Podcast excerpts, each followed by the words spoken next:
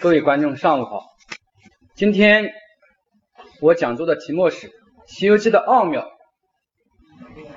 在我国的四大古典名著当中啊，《西游记》这部小说啊，可以说是最受青少年儿童乃至于成年人喜爱的一部小说，它的读者面最广，可以说真正做到了。呃，妇孺皆知，家喻户晓啊。那么，其实它被改编为电影、电视剧，它的收视率也是最高的。那么，甚至啊，被改编为啊，像这个香港喜剧明星呐，周星驰啊，把它改编为《大话西游》，也仍然。啊，成为一种喜剧的经典。那么，可见《西游记》这部小说啊，啊，它可以说是具有经久不衰的艺术魅力。那么，为什么《西游记》具有穿越时空的这么久远的艺术魅力呢？我觉得这是一个秘密。今天呢，我就想谈谈呢。呃，对这个问题的一些认识啊，不一定正确。我觉得《西游记》啊，之所以啊受到少年儿童的喜爱，一个很重要的原因，就是我们可以把《西游记》当做一部童话来读，它具有童话的一些特点。那么，在座的同志问了。你为什么要这样说呢？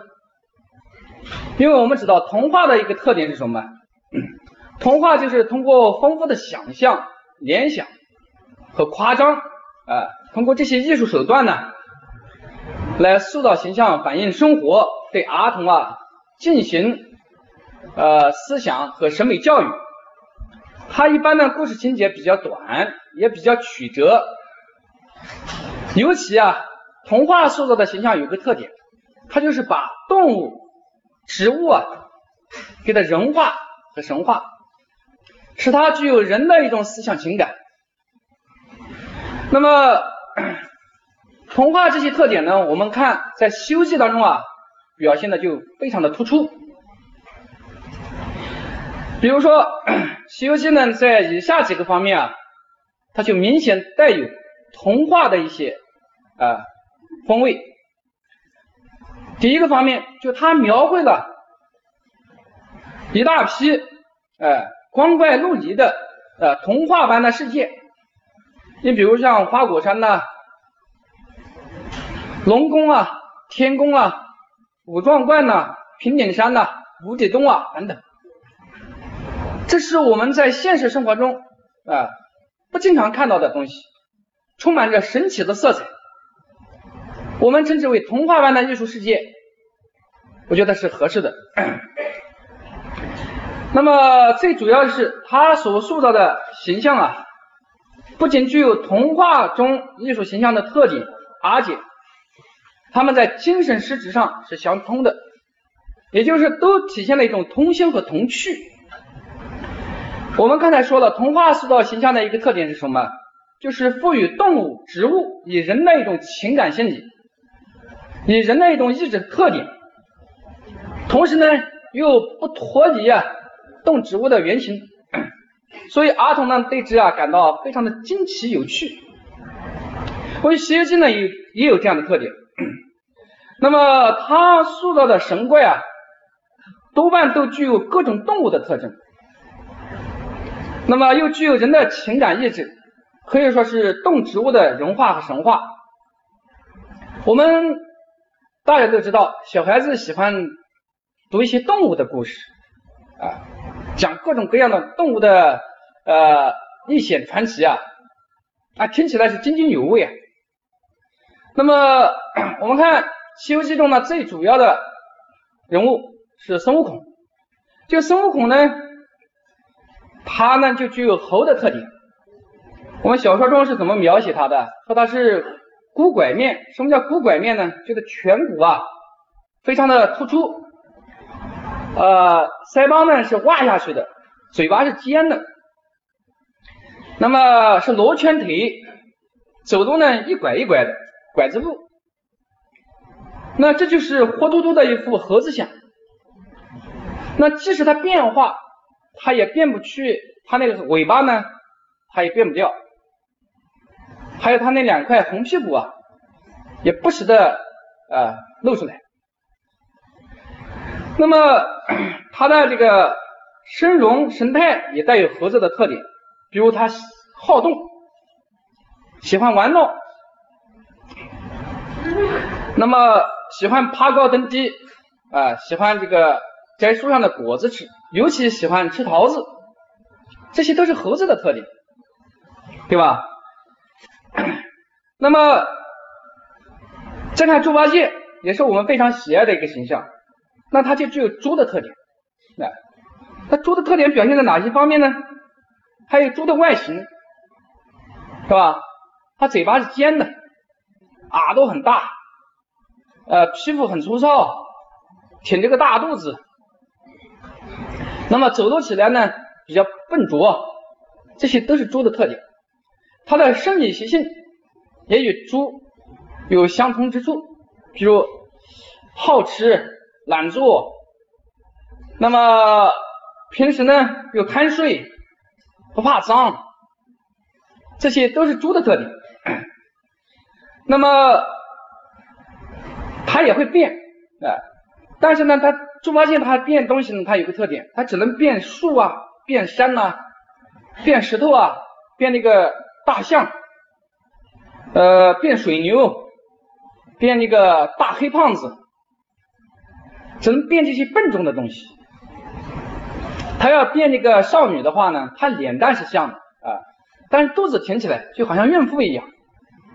他需要这个孙悟空帮忙，在他肚子上吹一口仙气。他才能够变成少女的模样。那么也就是说，啊，他的最主要的人物啊，都是具有动物的特点。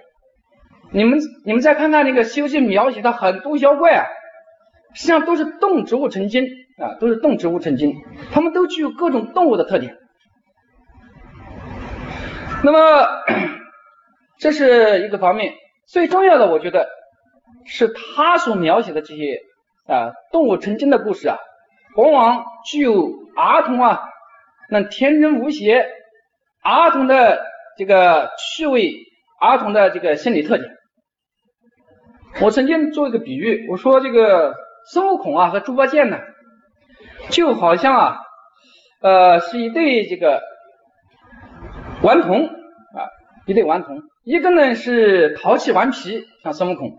一个呢是傻里傻气的，他们在西天取经的路上啊，经常是磕磕绊绊，发生这样那样的小摩擦，甚至把降妖捉怪的这样的这个斗争呢，变成了一场游戏啊，变成一种闹剧。那么我们看到啊，这个孙悟空啊，经常喜欢捉弄这个猪八戒。啊，喜欢捉弄猪八戒。那么有一次，呃，平顶山的两个妖怪啊，金角大王、银角大王啊，抓住了唐僧，他请这个他们的老干妈，这个老狐狸精呢，来品尝这个唐僧肉。那老狐狸精呢，半路上被孙悟空打死了，然后就变成了老妖婆。老妖婆进洞之后呢，两个这个妖怪啊，啊，很孝顺。把他扶到中间的椅子上坐下来。那么这个老妖婆下面是怎么表现呢？她说：“我儿呀，难为你们这么孝顺，是吧？这个唐僧肉啊，我暂且啊不忙着吃。我听说你们还抓住了一个猪八戒，是不是啊？”他说：“正是。”哎呀，猪耳朵下酒好啊，把猪耳朵啊给割下来，呃，整治整治，让我下酒。他一边说的时候啊，一边后面的尾巴哎这摇这摇的，这得意忘形呢。那猪八戒吊在这个房梁上去看得很清楚，他开始很高兴的，他说跟跟沙僧说，师弟啊，那弼马温来了。说你怎么知道弼马温呢？你看你看他后面呢，尾巴在直摇直摇的。啊，他当他听说呃孙悟空要吃他的耳朵啊，他就急了。他该死的弼马温，招温的猴子，哎，让你来救我，你要吃我的耳朵，我要说出来不好听的。实际上他已经说出来了，他大喊大叫的。妖怪说：“哦，原来这是猴子变的。”所以两个人呢，经常哎发生这样那样的摩擦。其实很多小故事啊，都带有这个呃童话的特点。我们都是从从儿童过来的，我们对它里面描写的很多东西啊，我们都心领神会。比如我们说吃人参果这一节，吃人参果啊，那么孙悟空去偷了啊四个人参果，那么给唐僧吃，唐僧不吃啊，啊结果他们自己来享用，然后有一个是掉到地上丢了。然后一人发一个，那老猪啊，是吧？平时很贪吃的，一下子扔到嘴里面就掉下去了，说不知道什么味道。他回过头来一看，这个沙僧呢，呃，慢慢的吃，一下咬一小口啊，吃的是有滋有味，他就流口水了，他就说，哎呀，师弟啊，你吃的什么东西啊？能不能让我尝一尝啊？啊，就凑过去。这个孙悟空看到了，他说：“沙师弟，不要理他，刚才给他的东西他已经吃了，是吧？”他说：“他现在想骗你的。”这老猪这时候就说了：“哎呀，师兄啊，你心情好吧？我刚才吃的太快了，一下子掉下去，不知道什么味道，是吧？”那么这些东西呢，就是我们在童年阶段呢都有过类似的经历。所以我们说，他所写的很多故事啊，它具有种童心童趣。那么，此外呢，《西游记》啊写的这些神魔啊，往往还有令人匪夷所思的一种神性啊，还有一种神性。我们都知道，孙悟空啊可以长生不老啊，可以刀枪不入，还有很多啊本事什么七煞般变化，一个筋头打十万八千里等等。我从小看《西游记》的时候，我老是这样想：假如我要有孙悟空啊这么大的本事就好了啊！我什么东西我都不怕了，我也不怕死了。我们知道儿童最怕什么，你知道吗？儿童呢，由于他的体能呢，他处处在一种弱势状态，所以他最怕死，最怕伤害，最怕妖魔鬼怪。所以一看孙悟空有这么大的本事啊，打心眼里啊羡慕。非常喜爱。我们有时候扮演《西游记》中的角色，都愿意扮演孙悟空，搞个棒子啊，这就是如意金箍棒。这个都是孩子心理的一种表现。他对这个，我家孩子以前问我，看我爸，你说这个孙悟空能活多大岁数啊？我说啊，没边没际。为什么这样说呢？你想一想啊，他吃了多少桃子？天宫那种桃子，蟠桃园的那些桃桃子，说三千年一开花，三千年一结果的桃子吃了很多。后来六千年呃一开花，六千年一结果的，还有九千年一开花，九千年一结果的，吃了之后可以与天地同寿。那么后来他在这个呃蟠桃会上呢，又吃了很多啊仙酒。跑到这个太上老君炼丹房啊，又吃了两葫芦的这个丹液金丹，你说他能活多大？再后来又吃过这个人参果。我们发现这个《西游记》这部小说啊，往往把人的一种对长生的一种追求啊，把这种欲望给它夸张，给它放大，哎，给它放大。我们看这个唐僧一路上遇到很多磨难。那妖怪为什么对唐僧有如此强烈的兴趣呢？最重要的就是因为吃了唐僧肉可以长生不老啊，可以长生不老。我有时候开玩笑我说，假如真有这么一个人呐，吃了他的肉可以长生不老，那今天他也不敢在这个大街上晃啊，谁不想去吃他的肉啊？它反映了人呐对一种长生的渴望。对死亡的一种恐惧。那女妖怪呢？女妖怪对唐僧也感兴趣啊。他们既想长生不老，还想要享受男女的鱼水之欢，所以他们都争先恐后的想跟这个唐僧呢成亲，是吧？成亲。所以我记得有有一次看到这个笑话，说这个《西游记》啊应该改名字，这说相声讲，应该改什么名字呢？改成一个和尚的西天艳遇。说这个和尚啊一路上遇到很多女妖怪的骚扰。是吧？这个故事如果这样一改的话呢，这书就好卖。那那么这我们就顺便说说，我们除了对长生不老有种热切的渴望之外，我们由于是肉体凡胎啊，我们行动啊很不方便，所以我们对空间自由的渴望也是非常强烈的。那么《西游记》都是在在这个方面极大的满足了我们这方面的愿望。当然是一种替代性的满足，比如说一个镜头可以翻十万八千里，可以变化啊，什么东西都挡不住我们，我们可以变各种各样的东西，冲破这个障碍，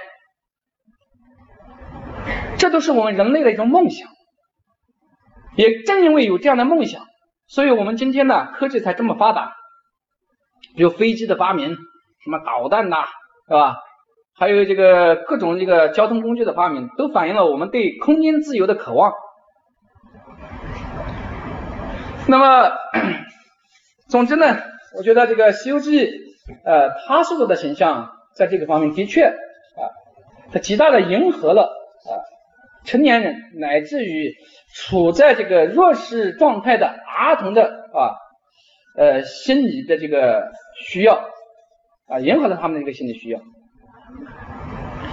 那，《西游记》所写的这个妖魔鬼怪的这个故事啊，特别是产出这些妖魔鬼怪的故事啊，是非常的生动有趣。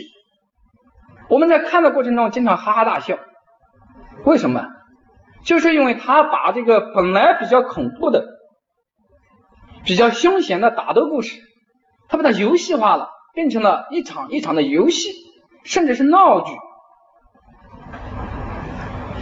那么，比方说孙悟空跟二郎神之间的较量，那就像儿童啊捉迷藏一样，是吧？一个在前面跑，一个在后面追。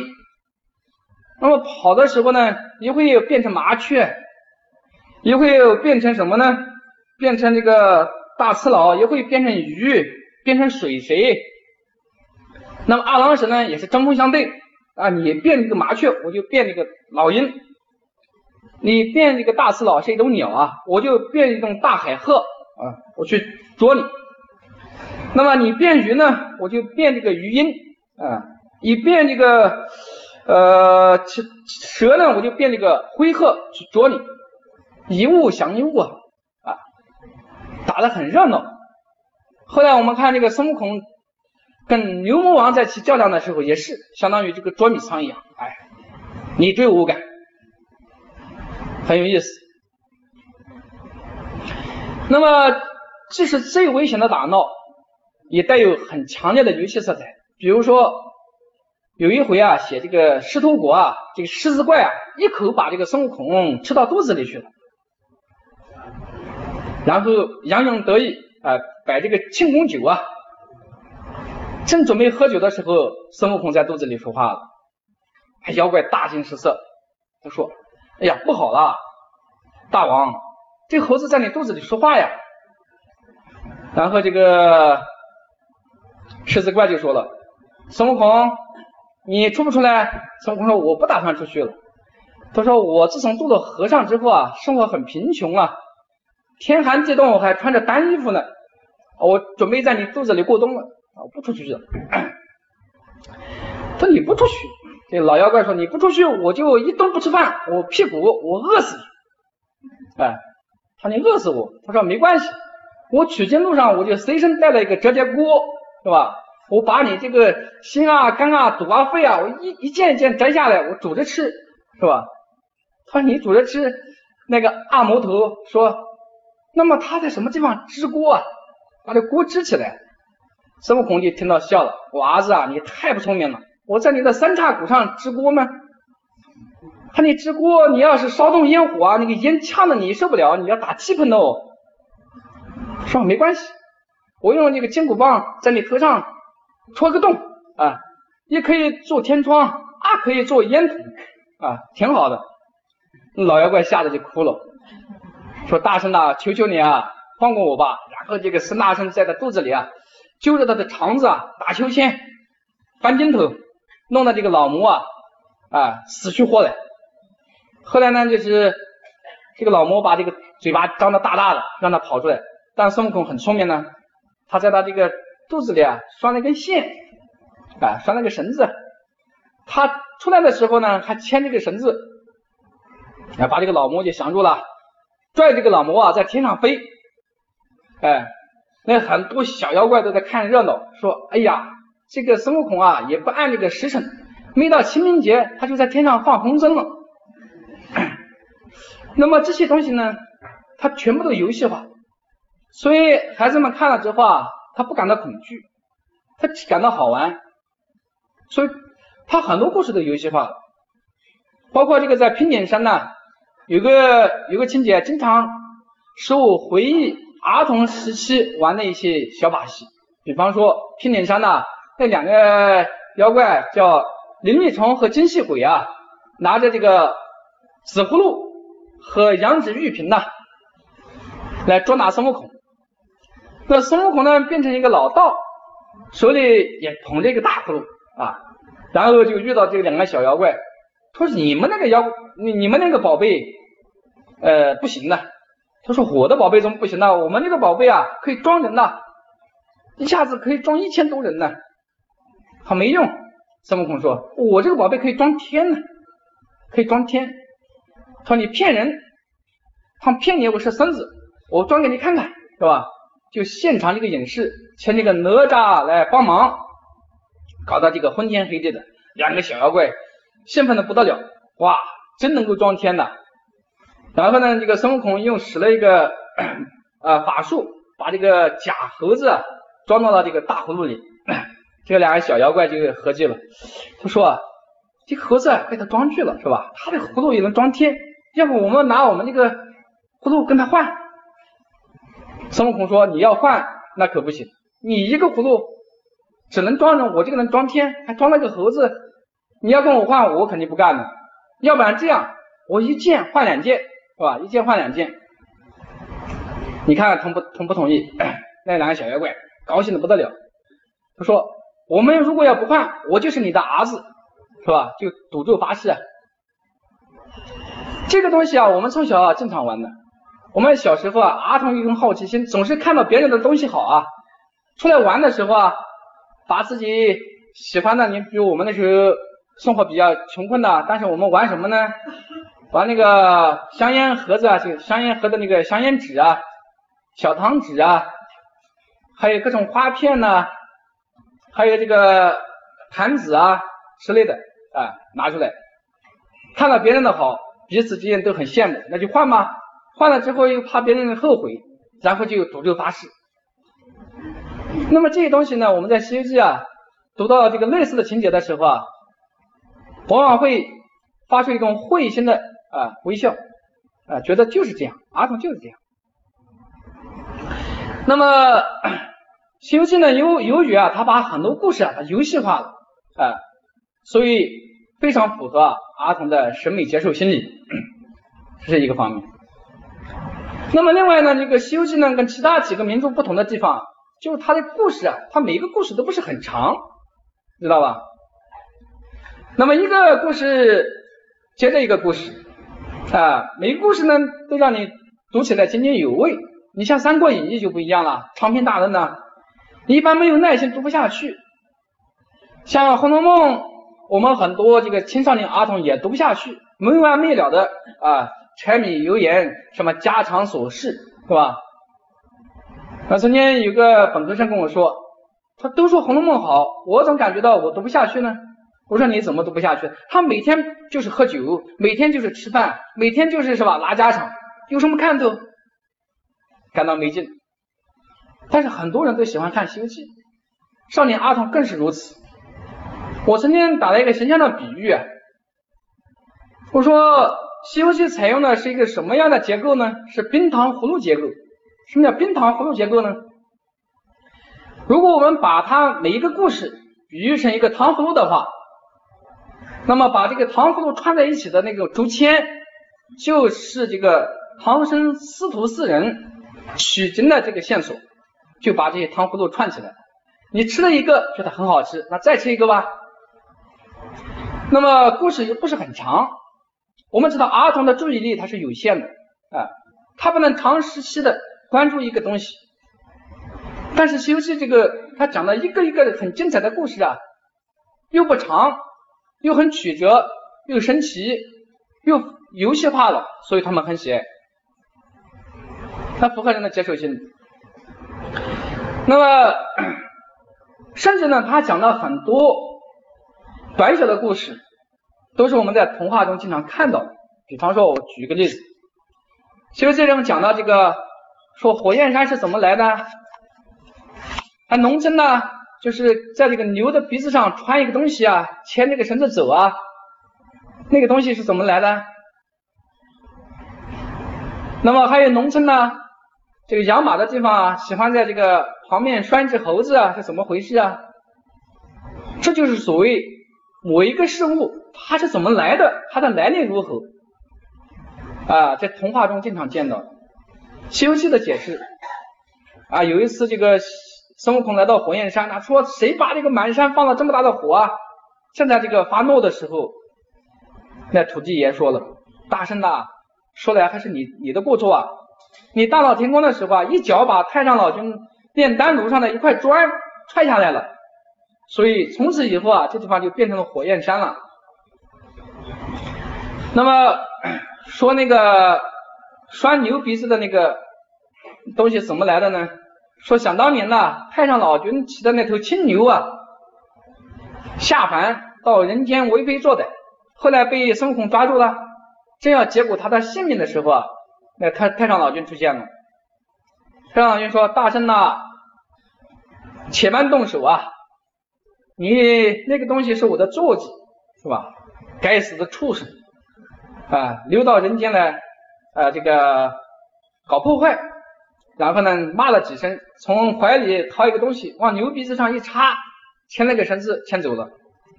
说从此以后啊，呃，我们人间呢，想要制服一头牛的话呢，就在鼻子上插一个东西牵着。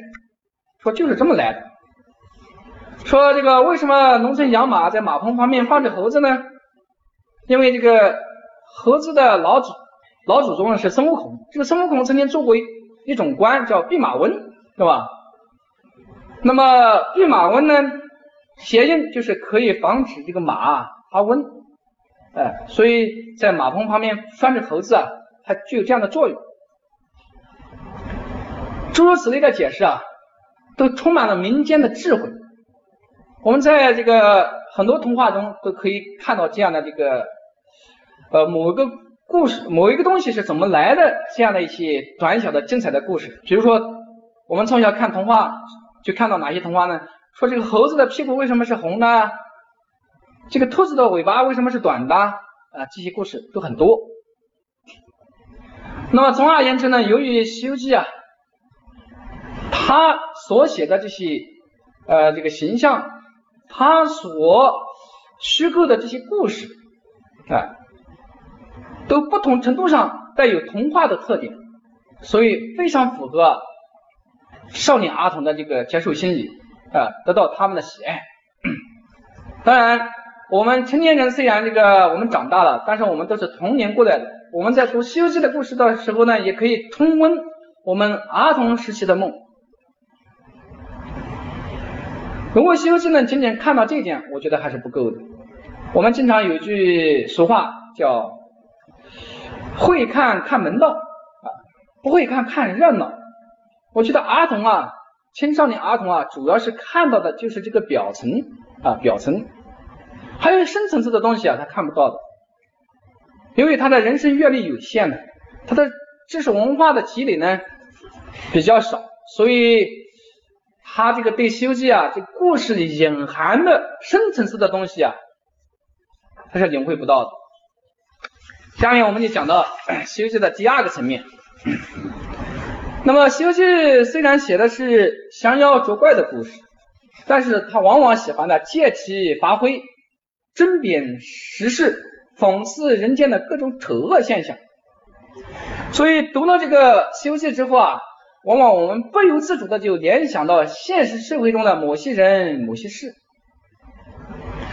增强我们对人间社会种种现象的一种认识和了解啊，从而能做到这一点。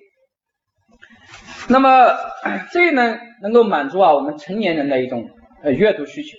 我们都知道，一个人读书，他不仅仅是为了找乐子。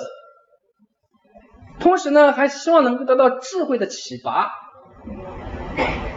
能得到这样那样的帮助，哎，这个都可以理解的。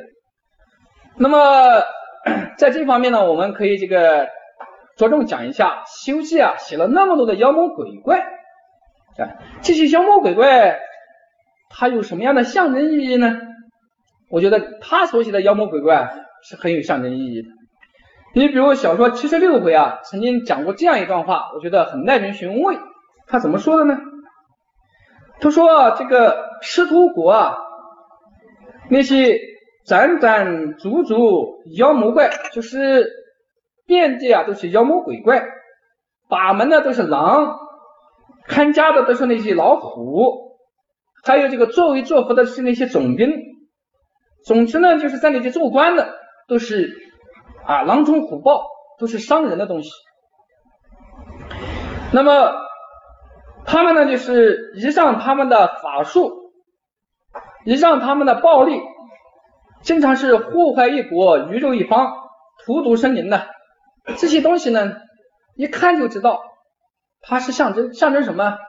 象征现实社会中那些贪官污吏、土豪劣绅。有同学说你。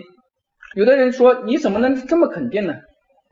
那么下面我我这个自己啊，把自己读书过程中啊，把它概括出来的东西读给大家听一下，你看是不是这样？比如在黄风岭呢，那么有个黄风怪，哎，这个黄风怪呢，为非作歹，吃了很多人呐。后来孙悟空啊，终于把他抓住的时候啊，寻根究底，发现呢。他原来是如来佛祖所住的灵山脚下的一个得道的老鼠，老鼠精。孙悟空举棒要打死他的时候呢，灵吉菩萨出现了，说：“大圣呐，哎，这个东西不能打，是吧？是我们灵山的一个得道的老鼠啊，就带走了。万智山波月洞，哎，把一个公主啊抢夺过去。”啊，做老婆的那个黄袍老怪啊，他是什么来历呢？是天上二十八宿星神之一，叫奎木狼星下凡。哎，后来呢，他作恶多端，孙悟空把他抓住了，要打他的时候啊，好多天兵天将都拦着不让他不让他打，哎，所以就把他押送到天宫去了。平顶山的金角大王、银角大王，他是什么来历呢？他是太上老君呐，用来看管他的金炉和银炉的两个童子。那么诸如此类的这些妖魔鬼怪啊，我们看他们都有后台的，都是有这个神佛啊来做他们的这个保护伞的。你比如说通天河一个水怪，专门吃这个童男童女。这个妖怪什么来历呢？他原来是啊，观音的莲花池里养的一个大鲤鱼，大金鱼，他成精。那么还有一个金兜洞，一个独角独角大王。这个独角大王是什么来历呢？原来是太上老君呐骑的一头青牛啊坐骑。那么 狮驼国的那个象王、狮子王。大鹏啊，大鹏精呢？他们什么来历呢？他们原来是文殊菩萨、普贤菩萨的坐骑。那个大鹏魔怪，大鹏大鹏啊，原来呢跟如来佛还有亲。如果论资排辈的话呢，他还是如来佛的舅舅。哎，诸如此类的这个说法很多。还有这个在天竺国啊。把这个真公主抢走了，那么变成了假公主来诱惑唐僧的，这是什么什么来历呢？原来是月宫啊捣药的玉兔，哎，嫦娥门下的。那么 这些妖怪呢，在人间呢是兴风作浪啊，那么伤害无数生灵。孙悟空啊，在捉拿他们的过程中啊，往往都是要费了九牛二虎之力。为什么这么难难以把他们降住呢？因为他们手中有法宝，各种各样的宝贝。你知道这个宝贝有什么象征意义吗？这宝贝实际上就是权力的一种象征啊，权力的一一种象征。他们手中有了这种权力，他就可以啊胡作非为。那么这，请问这个权利谁给他的呢？那他的上司啊，他的后台老板给他的。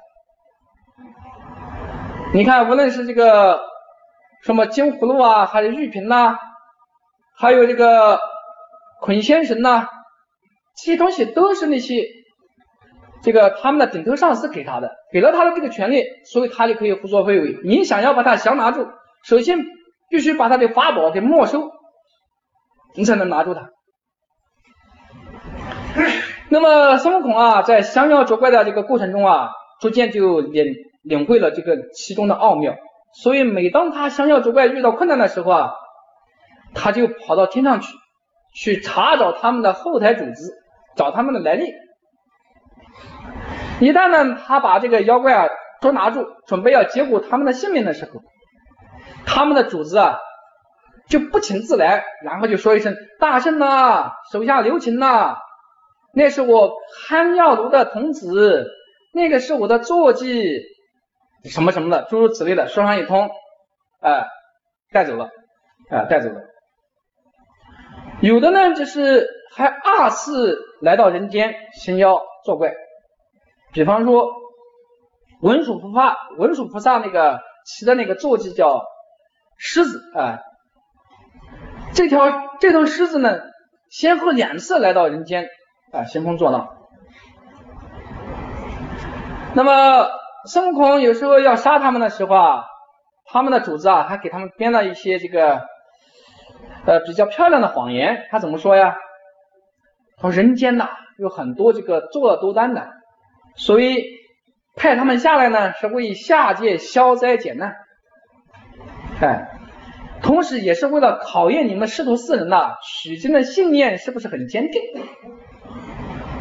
但是我们读者就就有时候感到很很困惑了。你既然是吧来考验唐僧师徒四众的，为什么到人间来吃人呢？为什么残酷的剥削我们的老百姓呢？这做坏事呢？这解释不通的是吧？那么有很多啊，这个受到这些妖魔鬼怪欺负的啊，这些善良的人们呢，拿他们没办法，拿他们没办法。为什么没有办法呢？下面我读一段文字，大家听一听。说乌鸡国的这个小国王啊，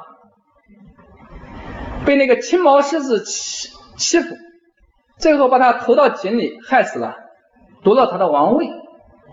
夺了王位之后呢，那么后来啊，这个唐僧师徒四众啊。取经路过这个无极国，无极国国王呢，深更半夜啊，就托梦给孙悟空啊，托梦给他，诉说自己的冤屈。唐僧呢就傻乎乎的说：“既然如此，你去告状呢？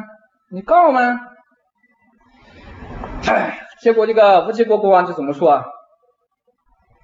他说：“那个狮子精呐，神通广大呀。”官吏情书，这个地方他用了官吏，官吏情书，都城隍就负责天下所有城隍的啊，城隍神的这个总头子叫都城隍，常常和他在一起喝酒。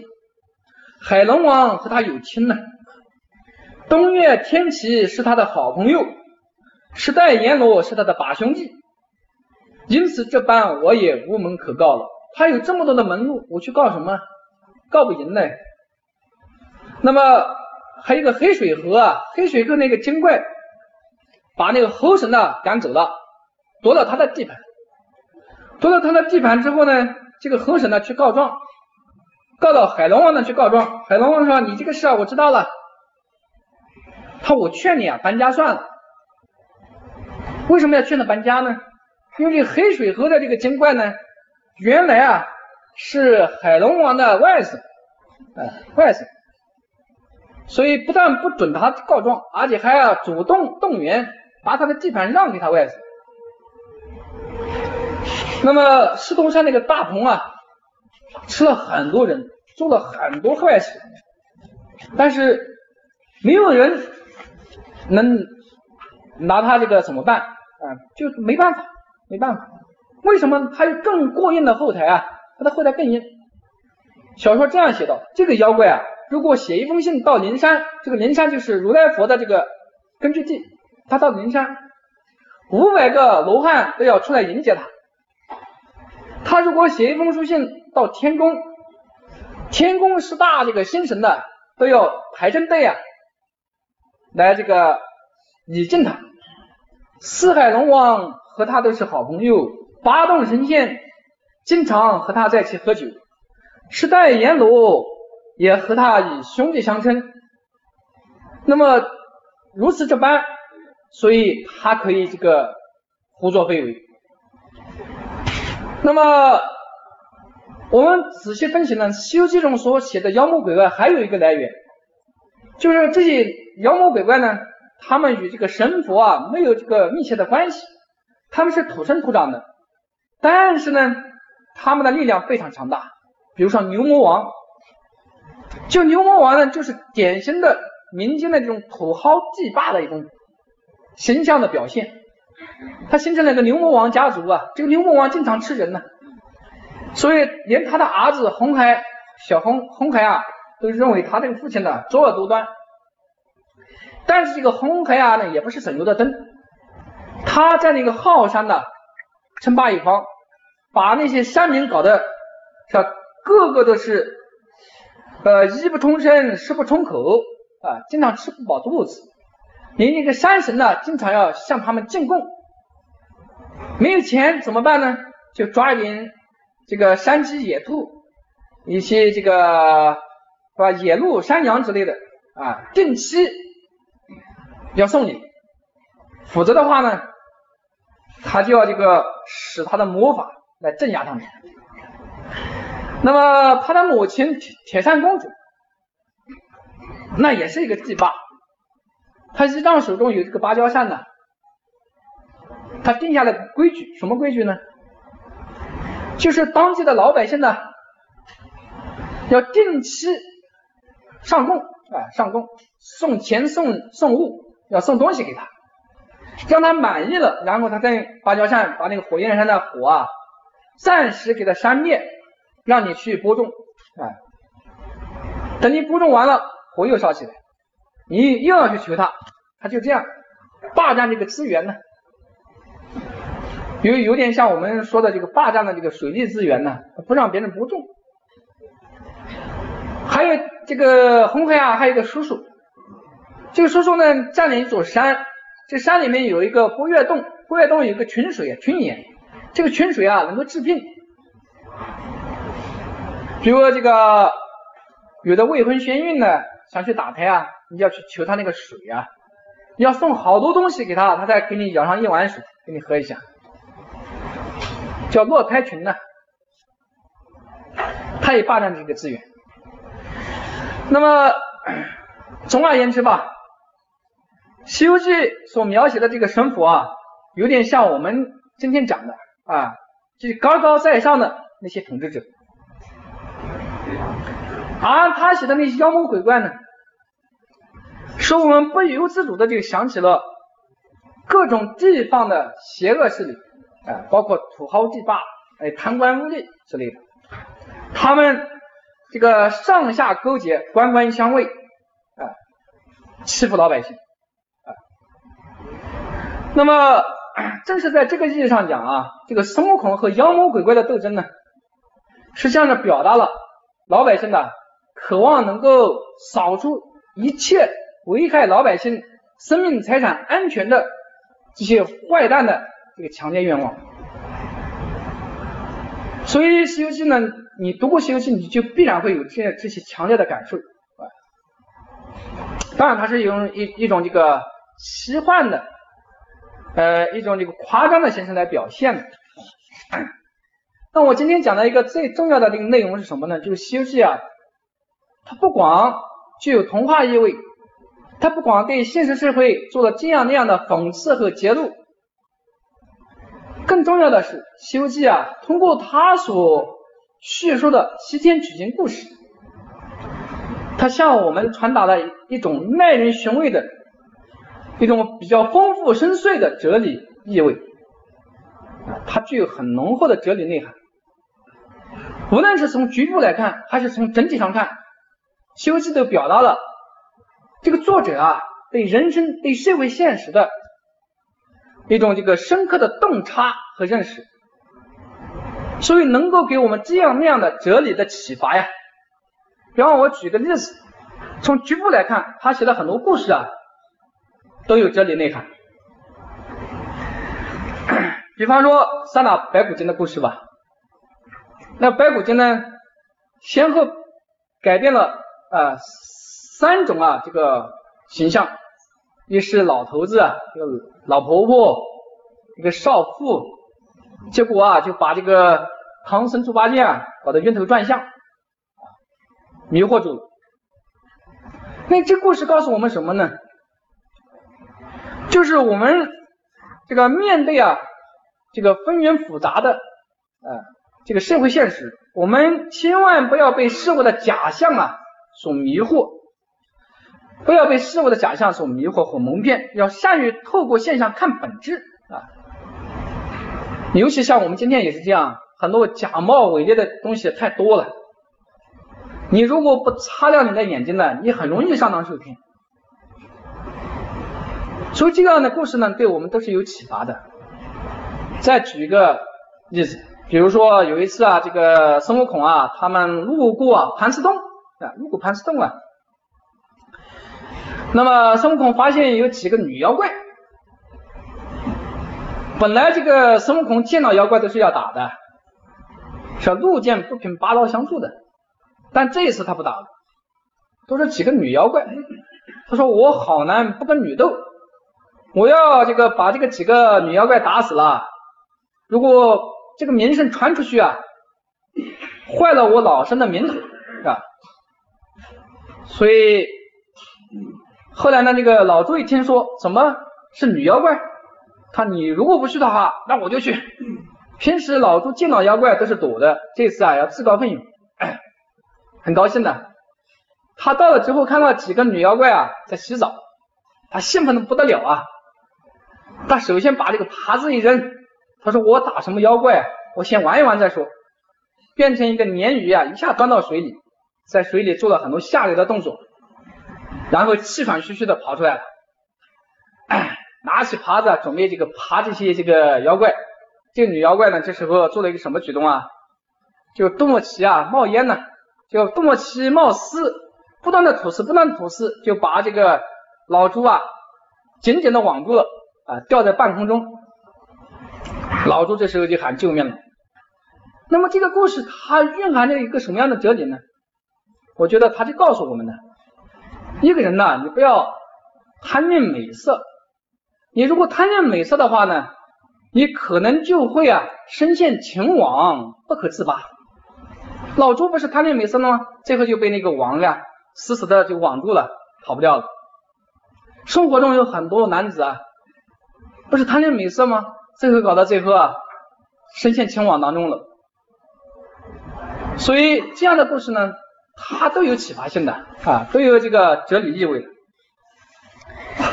那么《西游记》呢，这个作者啊，在小说中，他明确表示的一个哲理意味呢，是这样的一种哲理意味，是什么呢？他在很多地方点明了，他是把孙悟空作为人心的一种幻象来写的，作为新的一种写照。我们生活中经常有这样的一个成语叫“心猿意马”，对不对？心猿意马。他说孙悟空啊，就是人心的一种写照。哎，你今天想一想，这个如果把孙悟空理解为人的一种心呢，是不是很贴切呢？我觉得很贴切的。比如孙悟空啊，想到哪里去就到哪里去，想变成什么就变成什么，这是我们心里可以这样想的。但是你在生活中不一定能做得到，但是我可以这样想啊。我现在坐在这地方讲座，我心马上可以跑到美国去，跑到这个太空当中去，都可以的。什么东西都阻挡不了我的心理的变化。那么，小说作者啊，在很多地方呢。直截了当的就告诉我们，孙悟空就是心猿，就是心。比方说，他在回目中就曾讲过这样的话：“他八卦炉中陶大圣，五行山下定心猿。”陶大圣，大圣是孙悟空，定五行山最后把心猿定住了，这个心猿也是指孙悟空。再比如说，呃。魔王巧算困心猿，大圣腾挪骗宝贝，这是平顶山降妖的故事。那么他直截了当的就说，魔王用的葫芦啊把心猿给装住了。这个心猿谁呢？就是孙悟空。后来这个孙悟空跟红孩儿啊打斗，小说中这样讲到：心猿遭火败，木木被。魔禽心猿遭火呗，心猿是谁呢？孙悟空，因为被这个红孩儿涂的三味真火啊，烧的是焦头烂额，所以他也告诉你，心猿就是指孙悟空。还有一回呢，讲的更明确，他说猿猴道体配人心，缘何就是人心，就是人心。那么如果我们把这个孙悟空看成人心的一种写照的话，那么孙悟空的经历，那实际上就是一种心路历程啊，一种新的历程。那么修心呢，就写的什么呢？就变成写的是一种修心的学问啊，怎么样来修炼自己的心神？修心的学问。下面我们简单的看一看啊，联系孙悟空的人生经历来看一看。孙悟空呢，这个他的一生经历大致可以划分为三大阶段。第一阶段是大闹天宫。大闹天宫，小说告诉我们，这个大闹天宫呢，就是放纵自己的心性啊，就胡作非为，放纵心性，胡作非为，无法无天。那么后来他被压在了五行山下，这是什么呢？就定心，稳定心性，收心了，把你心给定住，不要让你再胡思乱想了，稳定心性。那么时间取经是什么呢？修炼心性，让你的心灵受到各种啊内在的、外在的啊磨难的考验，叫修炼心性。那么关于修仙呢，小说中有很多这样的诗词来表现啊它的这个含义。比如说这个 孙悟空啊，曾经这个对唐僧说过这样一段话。说你见到妖魔啊，不要害怕，你要念那个心经，呃，念念回首处啊，都是灵山。说灵山在哪里呢？唐僧问灵山在哪里呢？孙悟空说：“我告诉你，佛在灵山莫远求啊。佛在哪里呢？佛在灵山。灵山在什么地方？灵山就在你心头，灵山就在你的心头。人人有个灵山塔。”好像灵山塔下修，取经什么呢？取经就是修心。然后说千经万典也只是修心呢，也只是修心。呃，里面还有诸如此类的说法了，比如说菩萨妖精总在一念之间，就一个人呐，他能够变成菩萨，还是变成了妖怪，就是在你一转念之间，我们。往往都有这样的经历，一个人要做好事还是做坏事，往往就是怎么样，那一念之差，你一念之差，你做到这个坏事，你就坏蛋了，你杀人放火，你坏蛋了，就变成妖魔了。你如果这个啊发善心，做了很多好事，那么你就是菩萨了，你就是好人了。他说菩萨妖精总在一念之间，他说心生种种魔生。心灭种种魔灭，说魔鬼啊都是从你心里产生的。你你心里一动，所以魔鬼就从你心里产生了。这都告诉我们啊，所谓西天取经，就是要通过各种磨难来修炼你的心性，使你明心见性。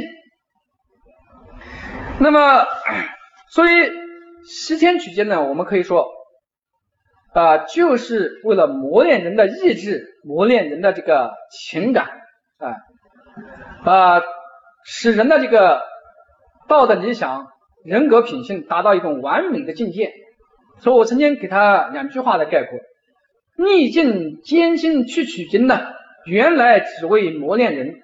那他告诉你这样的一个道理。那么 这是啊，这个有不少人都谈到过的。我下面还要结合啊我们的这个人生体验呢，来具体的谈一谈。那么西天取经的内涵，我个人觉得，我觉得这个孙悟空的经历，在一定程度上可以说，他展示了一个伟人的成长过程，一个伟人的成长过程，他对我们的启发是非常大的。那么何以见得呢？下面我们就来这个追寻一下孙悟空的生命历程啊，生命历程。那么孙悟空呢，最初是来自一块得到了山川天地草木灵秀之气的孕育啊，最后呢有了灵气的一块石头，它从是一块顽石是吧？最后有了灵气之后呢，它从石头里蹦出来。这个有什么样的含义呢？他就告诉我们呢，呃，人间的一切生命实际上都都来自于自然的孕育啊，这个生命呢就得自于自然的孕育。我们人是从哪来的？我们是从自然的孕育当中来的。孙悟空出世之后啊，他首先干什么呢？然后呢就开始了漂洋过海啊，求师学艺的过程。他学什么？我们小说中说他开始学习穿人的衣服，学人走路啊，学术人化。那么这个过程呢，实际上呢，就是人呐从一出生，从儿从幼儿到儿童这个阶段的一个真实的写照。我们小孩一出世，然后就开始了这个牙牙学语，开始了这个走路，是吧？那么 开始这个像模仿大人啊他们的所作所为，呃来这个啊行动。那么这些东西呢，实际上呢，它都表明了一个人呐从赤身裸体的婴儿呀，走向文明状态的一种真实的写照。那么我们再看下接下来呢，孙悟空啊学会了人言人语、穿着打扮。便掌握了一定的生存能力之后啊，他开始在花果山呢，过着一种自在玩耍、无忧无虑的游戏一样的生活啊。你去读一读这段。那么 这段生活呢，实际上是儿童时期那种天真烂漫啊、自我中心，那么随意妄为啊、无拘无束的啊这个生活形态的真实写照。但是这个孙悟空啊，由于本事比较大，他闹得太厉害，一会啊率领的他的这个手下的那些小伙伴去攻击人间的国度，一会啊去闹龙宫、闹地狱，搞的是啊这个太不像话，扰乱了整个社会秩序。那么在这个时候呢，这个秩序的象征。啊，代表着这个秩序的这个象征的天宫啊，就有点的沉不住气了，说这是什么家的孩子啊，调皮捣蛋，这样不守规矩。但是有没有马上用武力来镇压呢？没有，先采用了安抚的态度，哄骗他，让他做了一个弼马温啊，做了个弼马温呢。说好，孩子啊，你就不要再闹了，给你做个弼马温，就弼马温的，这个官非常大呀。好，孙悟空的这个虚荣心得到满足了，高兴啊，很尽职尽责的做了一段这个弼马温。但后来发现弼马温是最小的官，他一怒之下呢，就是觉得自己被哄骗了，又反下了这个天宫。啊胡闹一气，这个天宫呢就开始来阴的了，哎，派天兵天将去镇压他。那孙悟空啊，以他惊人的本事，把天兵天将给打败了。这时候，这个天宫采用第二套方案，就是仍然是采用是吧，安抚和哄骗的这个方式，说你不是要做齐天大圣吗？我们就承认你是齐天大圣。你不是喜欢吃桃子吗？让你去看蟠桃园，都是这个安抚的一种措施。我觉得呢，我们有时候我们会想一个调皮捣蛋的儿童啊，呃，他在这个 做了坏事的时候呢，我们一般这个作为家长啊或者这个单位啊，对他是怎么处置的？往往都是先哄骗安抚，如果实在不行的话，那就采用一些强硬的手段。来制裁他，如果制裁失败的话呢，再哄骗，再安抚。但是孙悟空啊，这个看蟠桃园的时候啊，他这个又是很不安分，他把整个秩序都扰乱了，他跟这天上的各路神仙呢，经常是称兄道弟，哎，称兄道弟。最主要的是，后来他听说这个蟠桃大会没有请他，他一气之下把这个蟠桃大会搅得是一塌糊涂。那么整个社会秩序都被他扰乱了，那天宫实在是忍无可忍呐，联合各方面的力量来教训他。接下来就是围剿花果山，最后好不容易把猴子捉住，送到炼丹炉去炼烧。最后孙悟空从炼丹炉跑出来之后，那就把这个玉皇大帝都吓得不知道往哪地方躲啊。这时候谁出现了？如来佛祖出现了。这个如来佛祖啊，如果我们说的不是很过分的话，在这个小说中啊，我们在阅读的时候啊，看电视的时候啊，他给我们的感受啊，实际上他就是一个典型的父亲的一种写照。当自己的孩子在这个社会上啊胡作非为、无法无天的时候，把什么东西搞得乱七八糟的时候，谁出来这个收拾这个烂摊子啊？父亲喽。我们看这个如来佛对这个。孙悟空啊，他这个态度、那种神情、那种口吻，哎，那种威严，他给我们感觉到就是一个父亲的写照，他含微不露的。他在这个教训孙悟空的时候呢，他也不是说不讲父子之情，他也是首先晓之以理，说孩子啊，你不能这样搞啊，你这样乱来不行的。但孙悟空啊，很自大，觉得自己啊很了不起。我就这么做，怎么了？谁能把我怎么样？啊，看这个如来佛叫板啊，叫板。后来如来佛就呃，在你这个不讲理啊，他觉得这个我对你的忍耐已经到了这个极限了啊，你还不讲理，那我就对不起你了。然后他伸出自己的手掌，说你不是本事大吗？你本事大，别从我的手心翻过去。你要翻出我的手心，我就不管你了啊，你爱怎么搞就怎么搞。结果孙悟空啊，就像我们经常看到的孩子一样啊，啊，翻就翻啊，有什么了不起啊？一个劲头就翻出去了，然后还带这种示威的一种情绪，在这个一个柱子旁边撒了一泡尿，哎，一泡尿。但是后来我们都知道结果了，是吧？这个猴子啊，就是被这个呃。发现最后自己还是在这个如来佛的这个掌心，他还是不呃这个什么不服气，还是要抗议。那如来佛最后是吧，毫不留情的把他压在了五行山下。我有时候呢，我们以前呢没有做父亲的时候啊，没有这个感受。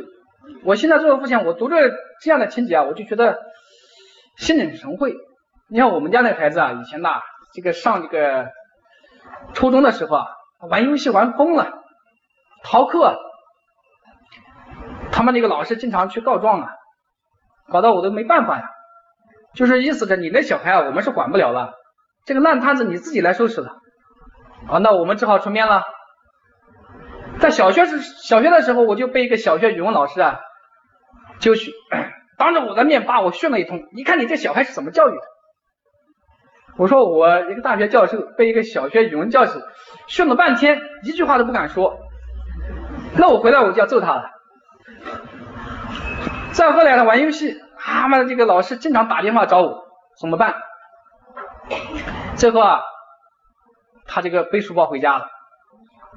我说你有本事啊，你就永远在外面玩游戏，你就不要回家。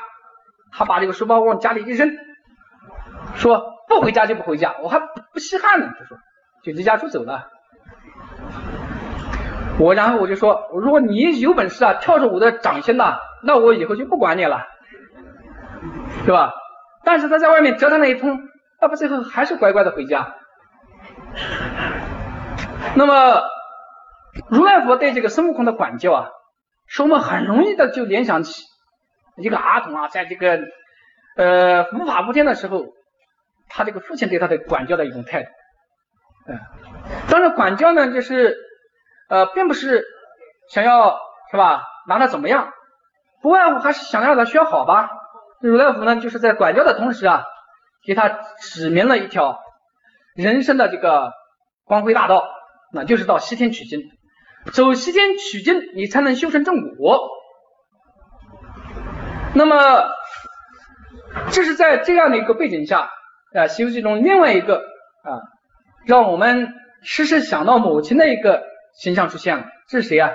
观音菩萨。观音菩萨，这个秉承着如来佛祖的旨意啊，寻找到东土取经的人。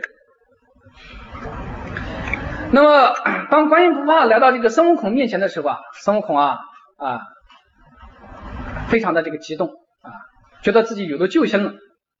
这个东西我觉得都很容易理解的。为什么可以理解呢？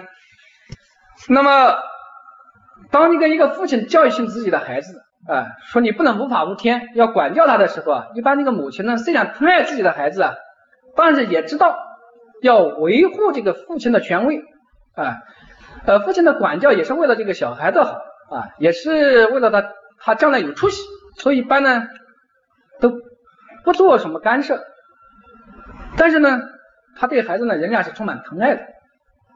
所以我在这个读《西游记》的时候，我就觉得这个观音身上呢，就充满了一种母爱，充满了一个母爱。那最后呢，就是说，呃，意思就是说，佛祖让你啊护送唐僧去取经，你愿意不愿意，对吧？然后如我如果你愿意，就把你放出来，他高兴，我愿意，愿意，是吧？那么虽然如此的话呢，就是这个观音跟如来佛祖啊，对他还是不放心的。他在迫不得已的情况下啊，答应了去西天取经。你怎么知道他在这个取经的途中不反悔呢？不半途而废呢？这个时候，观音呢就哄骗他带上了什么金箍啊？那金箍是什么意思呢？就是对这个孙悟空的一种监控权啊，对他的监控权。我们有很多这个家长呢，在管教孩子的时候啊，往往喜欢讲一个什么话呢？说这个我对孩子不怎么管，就让他按照自己的天性自由快乐的成长。我觉得这话说的不负责任，不负责任的。因为小孩啊，他的这个自控能力是比较差的，往往这个从心理学角度呢，他是自由散漫、自我中心、任性妄为，这都是他特点。这时候你作为家长，你要不对他进行监控的话呢，他很容易就走到这个邪路上去。所以这个监控是必要的。那么，为了让他将来啊好好的走这个光辉的人生道路，所以必须要在他头上戴个金箍。但是他这个父母亲把这个金箍的这个授予权给了谁呢？给了唐僧。我我总感觉到是不是很牵强附会啊？我我觉得唐僧就好像老师啊，老师的写照啊，交给唐僧去管教你。哎，唐僧就是你的老师，是你的师傅，以后你要听他的话，他让你怎么做你就怎么做。这样的话，你才能这个呃修成正果。所以这个监控权呢，就转移到了唐僧手里。那么在这样的一种情况下呢，孙悟空啊和唐僧还有两个这个伙伴猪八戒、沙僧，他们一起啊踏上了西天取经的道路。那么 在西天取经的道路当中呢，他这个和这个唐僧、猪八戒、沙和尚。啊，之间呢既和谐一致，又不停的产生这样那样的矛盾冲突。在漫漫的取经道路中，孙悟空受到了各种妖魔鬼怪的考验呢。这些妖魔鬼怪可以说是无时不在，无处不在。实际上，它也是有象征意义的。它象征什么呢？一个人呐，在追求理想的过程中，他必然会到会遇到各种各样的考验啊。你在这种考验有时来自于外部，比如各种艰难险阻，是吧？各种艰难险阻，还有各种欲望的诱惑，还有各种外在因素的干扰，这对于我们的成长呢都是很不利的。有的时候呢，它是来自于内部啊，来自于内部。内部是什么呢？就是当我们在这个人生的这个追求理想的过程中啊，我们遇到挫折的时候，我们容易产生什么样的情绪啊？比如我们比较沮丧、比较郁闷、孤独、无助、苦闷，甚至想打这个退堂鼓，想要这个逃避，这种种种负面因素的影响呢，对我们的这个成长也是呃这个干扰很大的。所以我们经常讲一句话。一个人呢，战胜自我是最困难，哎，战胜自我很不容易啊。那还有一种呃，这个阻碍来自于什么呢？来自于这个同事之间、伙伴之间，他们经常给你制造那样、这样那样的麻烦。我们仔细来看一下这个孙悟空取经过程中，他不仅要与那些外在的妖魔鬼怪做斗争，排除千难万苦啊。同时呢，还要与那个贪吃贪睡、贪色贪占小便宜的猪八戒发生这样那样的摩擦。那么，尽管有时候自己呃很有道理，但是呢，还经常受到那些不辨人妖啊、不辨是非、比较迂腐教条的唐僧的一种呃折磨教训，所以他经常感到很委屈。那么，在这个时候呢，他要排排除啊内心产生的一种愤懑、不满，甚至叛逃的情绪。举个例子，比如三打白骨精之后啊，唐僧呢执意执意啊要把这个孙悟空赶出师门，不要他。那么孙悟空当时呢就很负气，说我还懒得服从你呢，回去就回去。他回到了花果山。然后呢，重新去过他那种自由自在、无忧无虑的生活。但是此时的孙悟空跟当年的孙悟空完全不一样了，他的心态完全变了。他虽然表面上很快乐，实际上内心深处啊，他充满了一种严重的失落感。他老是牵挂啊，每天睡里梦里啊，都牵挂这个在取经途中的唐僧呢和沙僧猪八戒。所以后来猪八戒这个到花果山请他出山的时候啊，他表面上推三阻四啊，装模作样，但实际上这个心急火燎。后来呢，就是归心似箭的跑回去了。这段路历程说明什么呢？我个人对他的理解，就说一个人呐，你一旦踏上了一条人生进取的道路，你踏上这个人生进取道路之后啊，你很难再回到那种。无忧无虑、无牵无挂的那种童年的生活状状态中去了，你很难再回回归了。就像我现在，我想去过一种儿童式的生活，我能做得到吗？做不到。为什么？因为我还想要进取，我还想呃争名，还要这个获得各种各样的利益，有各种各样功利的打算之后，你再想去过童年的生活是不可能的。所以孙悟空呢，身在花果山呢，他心中啊时时的牵挂着取经这个大业。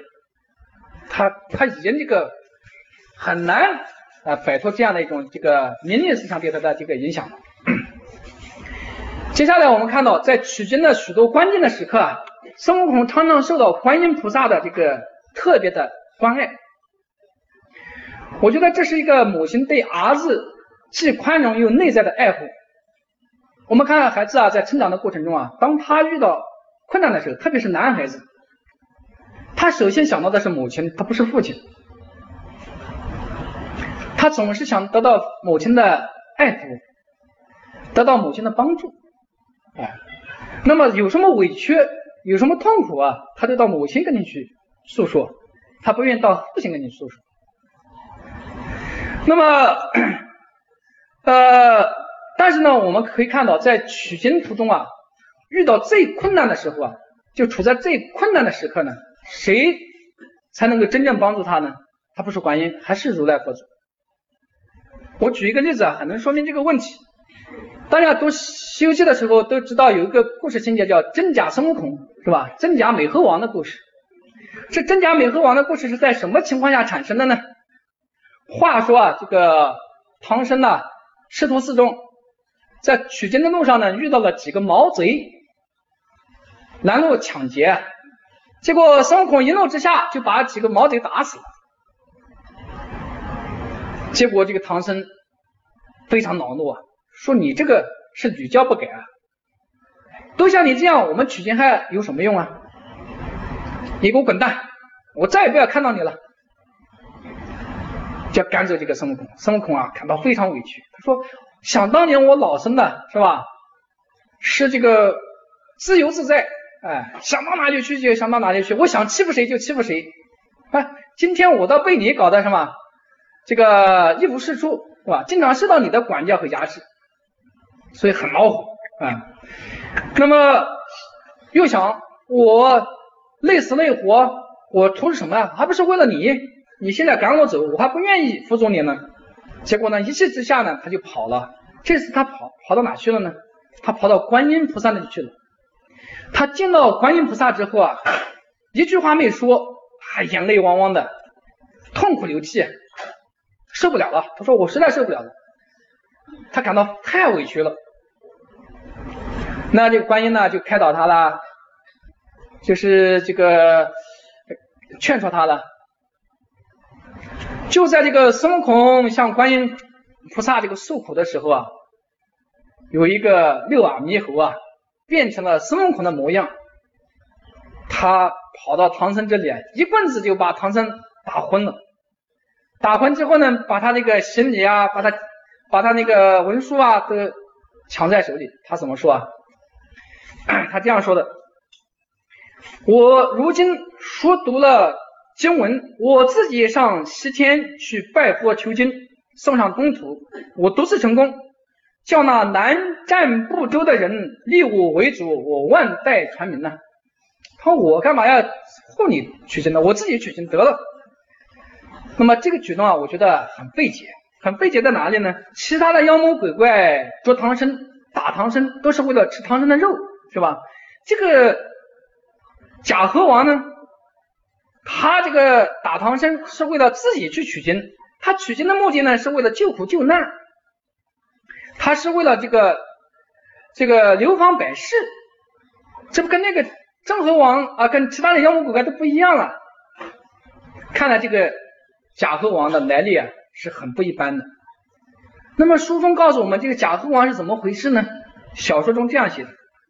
他说：“二心搅乱大乾坤的，后来真假美猴王打的是难分难解，连观音都解解脱不了。那么正文中又暗示人有二心生灾祸，实际上呢告诉我们什么？所谓的假猴王，只不过是孙悟空心理中的另外一个自我，在跟现在的我。”两个两个我发生了这个激烈的矛盾冲突，是两种心理的一种斗争。我们仔细想一想，我们有时候遇到很多困难的时候，我们往往会产生两种心理，是吧？哪两种心理呢？算了，放弃吧，好吧。一种心理说，我还就一定要把你克服。这两种心理都有的。那么这个两种心理的矛盾冲突，一种心理呢，就是仍然继续保护唐僧西天取经。尽管受到委屈，那也是打掉牙往肚里咽，这是一种心理。一种心理就是我干嘛要护送你啊？我把你呃打死之后，我自己到西天取经，我照样给这个老百姓呢，是吧？带来福音，我照样流芳百世，我干嘛要服从你啊？这两种心理的这个斗争较量。那么后来谁把这个？两种心理的争斗给他化解了呢，化解了这种心理矛盾呢，那就是如来佛祖。如来佛祖是帮了他，给他重新指明了人生的这个进取的方向。他告诉我们什么呢？就一个人呢，在追求理想的过程中，他经常会迷失自我啊，迷失方向。当你迷失自我、迷失方向的时候呢，就需要有人呢来重新给你指明啊你应该走的人生道路。这个过程中，父亲的作用啊是最重要的。我总觉得一个一个人呢，能不能将来成大器、成大业，关键还在于你这个父亲。因为这个孩子在这个正在这个成长的过程中啊，有时候遇到关键的时候，他需要你点拨，需要你引导，需要你给他这个正确的指点。有很多人做不到，你做不到呢，你小孩将来就很难成大业，啊，很难成大业。所以这个东西很重要的。那么一个人老是分心啊，今天想做这这个，明天想做那个，那你肯定是不行的。必须要瞄准一个方向，义无反顾的前进。那么我讲这个故事呢，说明什么呢？孙悟空的成长过程呢，给我们很深刻的启发。他告诉我们什么呢？他不仅鼓舞了我们，他告诉我们呢，人呐，在追求理想的过程中，你肯定会遇到这样那样的磨难。那么你应该怎样去面对它？怎样去面对它？这是一个方面。孙悟空最后取得了辉煌的成就，他得到了社会的认同，得到了如来佛祖的高度评价。他修成了正果，成了一个了不起的伟人。那么他的这个成长经历给我们以什么样的这个启发呢？我曾经给他概括为这样一句话啊，概括为什么样一句话呢？就是每个人都有非常想要取得的真经，因而每个人都有一条西天取经之路。你能不能取得真经，关键就在于你能不能排除取经路上遇到的艰难险阻，能不能抵抗住各种欲望的诱惑，朝着真经所在的方向义无反顾的跋涉前进。我也可以这样说，我们在座的有的人取得了真经啊，事业很成功，有的人没有取得真经，为什么？我觉得。《西游记》已经回答了你，为什么？呃，由于时间关系，我的这个汇报就到这里，谢谢。